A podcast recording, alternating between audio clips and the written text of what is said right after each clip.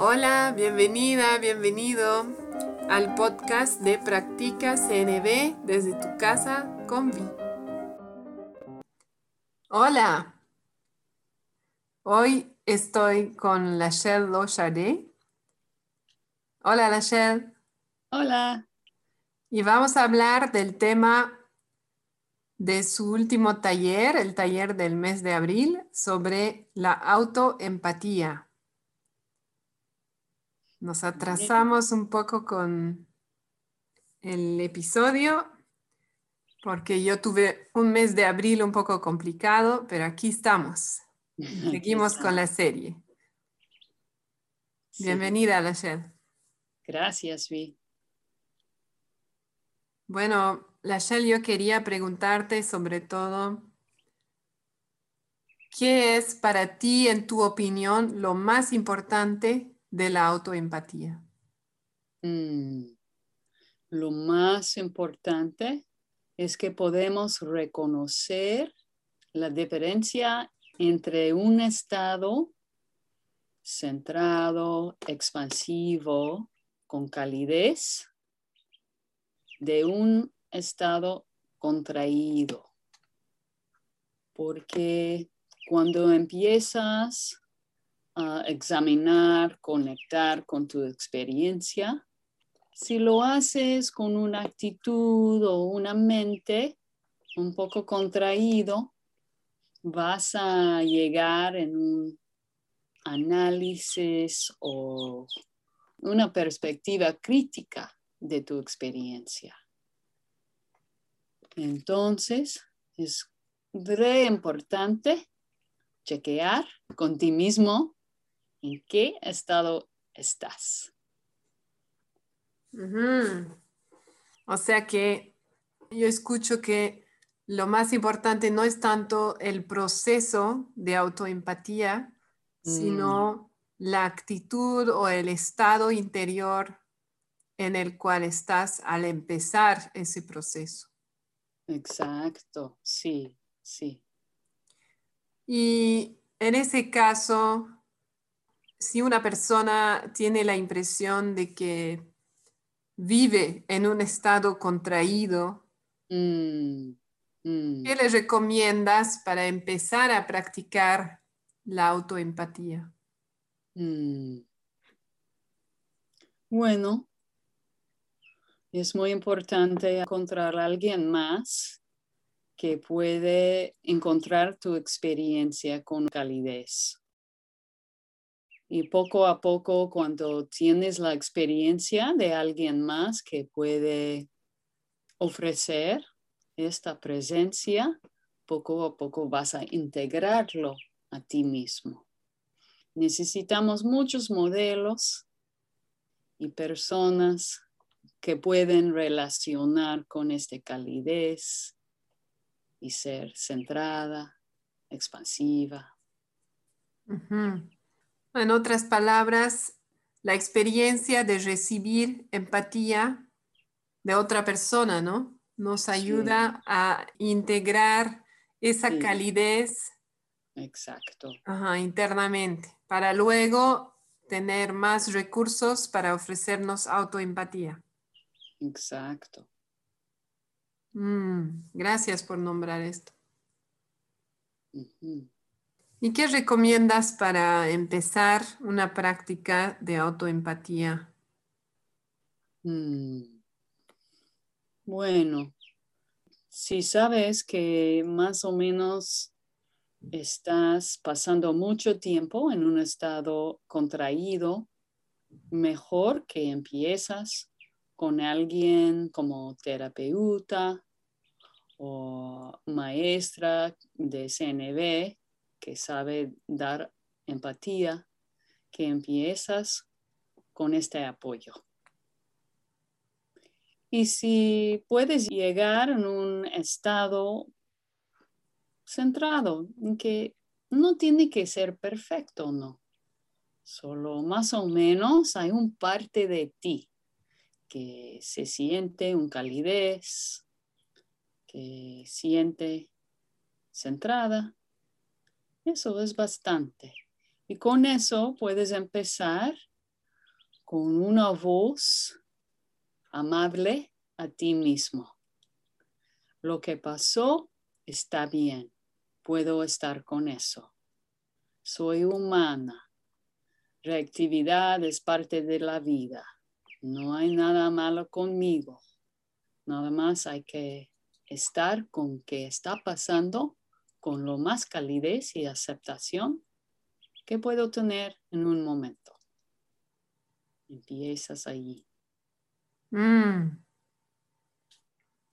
Y en el proceso de autoempatía estándar, digamos, oficial, quiero decir, ¿no? De los cuatro pasos, mi observación, qué pasó, cómo mm. me siento al respecto, cuáles mm. son mis necesidades y cuál es mi petición. Mm. Quisiera saber qué opinas tú al respecto, porque recuerdo que en el taller nos propusiste estar un tiempo con la necesidad sin buscar inmediatamente encontrar una estrategia para satisfacerla. Entonces me surge esa pregunta de, en la práctica regular de autoempatía, ¿qué estructura recomiendas tú? Bueno, sí, es importante cultivar confianza en los regalos que nos dan las necesidades o la conexión con necesidades. Y con eso, bueno, sí, me gusta poner un espacio entre las necesidades y las estrategias o peticiones. Y bueno, en una forma más sencilla podemos pensar que si una vez a la semana tomas una hora o menos tal vez para nombrar un momento de un pensamiento reactiva o un momento de mucha satisfacción, una experiencia cumbre, y con eso reflexionas cuáles son mis pensamientos en esta situación, mis sentimientos y mis necesidades. Y allí déjalo un rato a integrar la experiencia y tal vez el próximo día, la próxima semana, regresas. Y bueno, sientas con las necesidades y a ver si surge una petición o acción para cuidarlas. ¿Y ese espacio qué objetivo tiene? El espacio entre la petición y necesidad es para enseñarte del poder de conectar con tus necesidades, es para realmente mover el punto de confianza adentro de ti. Por ahora, creo que por ahora la mayoría de la gente confía más en su mente, en resolver problemas, analizar, considerar estrategias sin poner atención en las necesidades. Entonces, tal vez nos cuesta trabajo cambiar el punto de confiar y tiene que ser muy intencional. Ajá, tiene que ser intencional. Mm.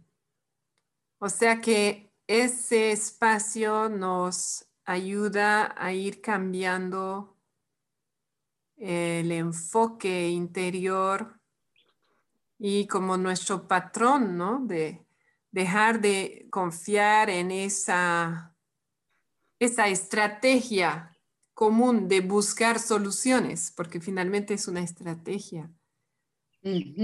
claro. Y, tal vez como nos mueve hacia una práctica más de aceptación. Mm, claro, sí. De aceptar mi experiencia, claro, sin esa energía de urgencia, de que tengo que encontrar una solución ahora. Exacto. Que podamos vivir con un nivel de tranquilidad, en confianza. Que conectar con las necesidades va a abrir la puerta a la sabiduría de cómo gestionar, cubrirlas. Mm. Me encanta y también me viene otra pregunta más, si no te molesta. Porque yo, yo, por ejemplo, a veces pienso que si hago algo así, que si no genero una petición, luego mm. no, voy a, no voy a resolver nunca. Un poco como que mm. voy a dejar la situación mm. tal como está. Entonces hay algo de temor de quedarme ahí sin avanzar. Sí, sí. Sí, estás hablando del proceso de edificar confianza con ti mismo. Mm.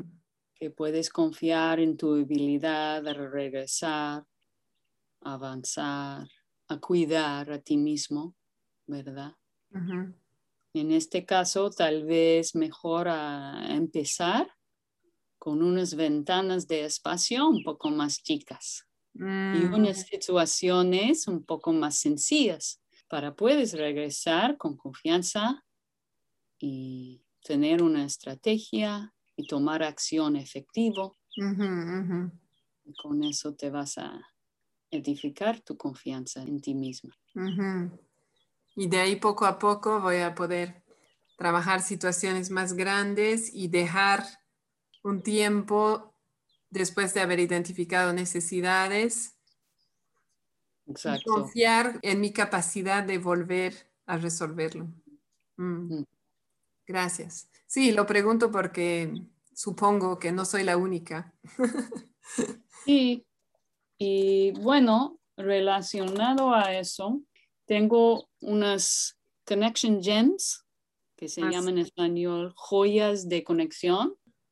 Y sobre 15 años, lo más popular, como, pero muy, muy más popular de las joyas, como seis veces o diez veces más popular, tiene el título ¿Cómo puedo ser yo en mis relaciones? Y especialmente en las relaciones íntimas. Entonces, depende, ¿verdad? En esta confianza en ti mismo, a cuidar ti mismo, a ser fiel a tu autenticidad. Bueno, me parece que muchas personas tienen problemas con eso. Mm. Como estar en una relación cuidando a la otra persona, al mismo tiempo cuidando a ti. Ahora todos van a querer leer esa joya de conexión. Ah, bueno, debemos encontrarla. En español. ¿Verdad? Sí. Súper. ¿Hay algo más que nos quieras compartir sobre el tema de la autoempatía? Mm, bueno, me imagino que muchas personas que están escuchando están en carreras o roles donde dan mucho a los demás. Tienen mm, roles de servicio, valoran mucho contribuir. Entonces, a veces hay una barrera que dice, ah, bueno, pero no seas egoísta, que vas a pasar más tiempo enfocando en ti cuando puedes ayudar a los demás, ¿qué te pasa? Cosas así, ¿no? Unas críticas, autocríticas. Entonces, una llave para ayudar con eso es recordar que si realmente quieres contribuir y ser de servicio en una manera significativa, hay que cuidar a ti mismo para que puedas estar con los demás con un recurso adentro. Mm. O sea que te tienes que nutrir a ti misma, a ti mismo, para poder tener los recursos para apoyar y contribuir a otras personas. Sí, como dicen en el avión, ¿verdad? Si tienes niña, pones la máscara en ti misma primero. Muy importante. El oxígeno primero para mamá o papá. Sí. que siempre es, es extraño, ¿no? La primera reacción es no. No, ¿verdad? Sí. Sí. Gracias por eso. A practicar entonces. Sí, a cuidar a ti misma, a observar qué estrategias realmente van a contribuir a un nivel profundo de bienestar para ti mismo. Eso. Súper. Gracias, Lachelle. Gracias, Vi. Me siento inspirada. Ah, qué bueno escucharlo. Bueno, un gusto tenerte hoy. Muchas gracias por tu tiempo. Igualmente, gracias por tu tiempo. Y nos vemos pronto. Bueno, me alegro. Que estés bien. Igualmente. Chao, chao. Chao. Estuviste escuchando el podcast Practica CNB desde tu casa con Vi de Concepto Jirafa. Si tienes preguntas, sugerencias, te invito a escribirme a conceptojirafa.gmail.com y también a visitar la página de Facebook Concepto Jirafa. Nos escuchamos pronto.